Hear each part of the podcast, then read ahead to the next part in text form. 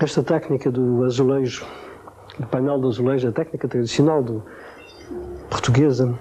é fascinante na medida em que as superfícies onde se trabalha, digamos a tela onde se pinta,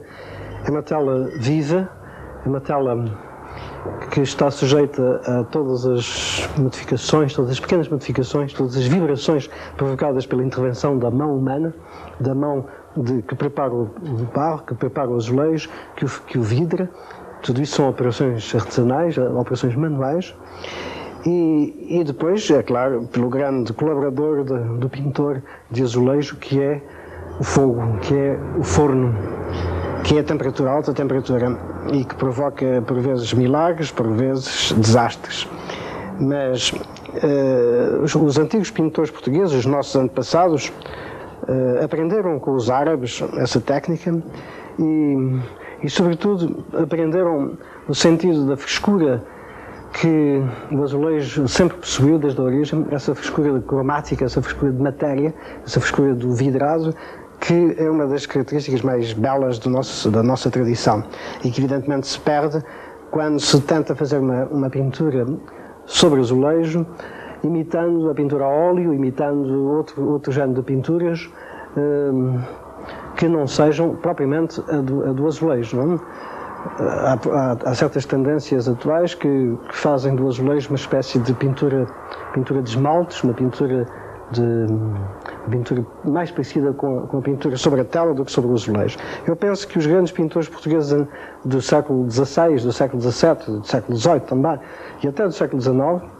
perceberam bem foi essa vocação do, do azulejo português, essa vocação de ser uma escrita, uma caligrafia desenhada sobre o azulejo. Talvez essa caligrafia seja a herança árabe que nós temos do azulejo, porque, como se, como se sabe, o azulejo, para os árabes, a, a, imitação das formas, das formas naturais era interdita religiosamente, eles eh, faziam a decoração muitas vezes baseada quer sobre formas geométricas, quer sobre uh, versículos do Corão que eram escritos em árabe, e, e daí é que veio a palavra arabesco. Bom, eu acho que, que tal como entendo e tal como tenho praticado, o painel de azulejo deve ser uma escrita, uma escrita desenhada sobre uma superfície brilhante, sobre uma superfície vidrada. Essa é a grande característica, nós vemos isso nas igrejas do Porto, nas igrejas de Lisboa, nos grandes painéis de azulejo que nos vêm desde o século XVI. Como aqui, por exemplo, na, na, próxima, na próxima Bacalhoa, que está aqui a dois passos. Um, por outro lado, as cores, a, a, gama de cores não é uma gama qualquer, é aquela gama que, que mais, mais, mais provas tem dado ao longo dos séculos, são as cores que mais, mais, que mais se coadunam com o vidrado utilizado e com as temperaturas utilizadas, da chamada pintura majólica, e, nomeadamente a gama dos amarelos, a gama dos manganeses, que é esta linda cor vinosa que, que, que, aparece depois da cozedura, mais ou menos intensa,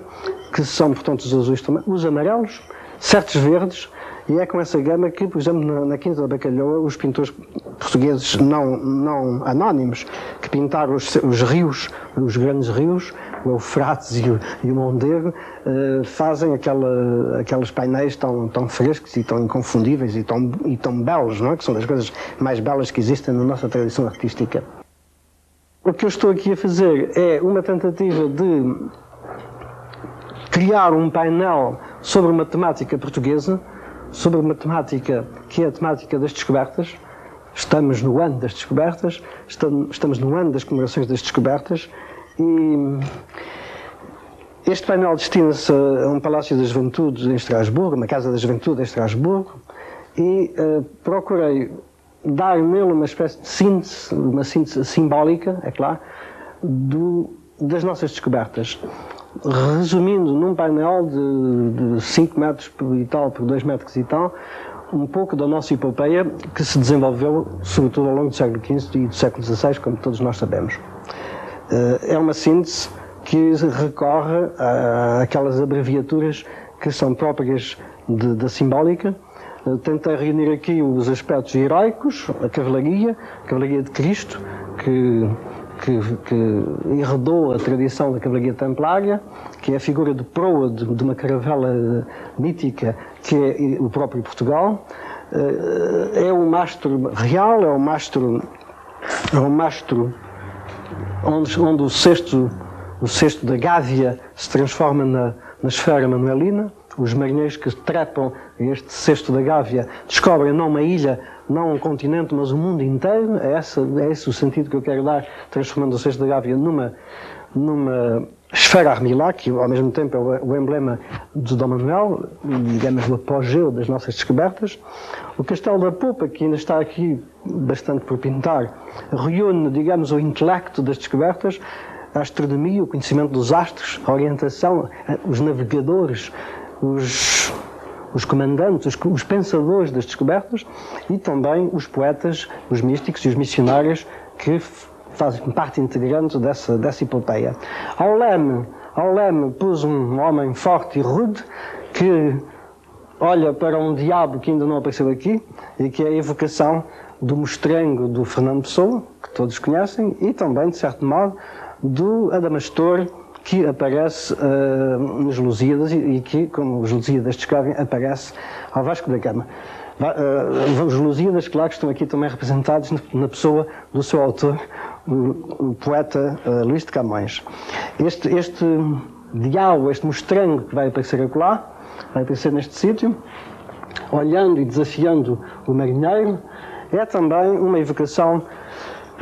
de, dos, dos demónios tentadores que aparecem em muitas estampas da Idade Média, que aparecem ainda no século XVI, na, nas estampas que evocam o estilo e a época e o, o, ambiente mental em que se desenvolve o teatro de Gil Vicente, por exemplo. E, e nós vemos esses, esses, esses, diabos serem os que aterrorizam, são a personificação do medo, do terror do marinheiro perante o desconhecido, perante o perigo, perante a morte. Uh, para lá disto tudo, ainda as bandeiras. As bandeiras são emblemas heráldicos, digamos assim, da nossa nacionalidade, da nossa identidade e, através dessas bandeiras, procuro também contar um pouco a história do que, daquilo que está por detrás das descobertas. Por outro lado, e para acabar, quis dar a este painel um, um ar festivo, não solene, mas festivo, alegre, uh, épico mas cheio de, de, confiança no futuro, não esquecendo que se trata de um, de um, de um painel que representa Portugal num palácio do Conselho da Europa e que se destina particularmente à juventude. Portanto, dar uma imagem a essa juventude europeia daquilo que Portugal uh, foi e daquilo que Portugal procura continuar a ser.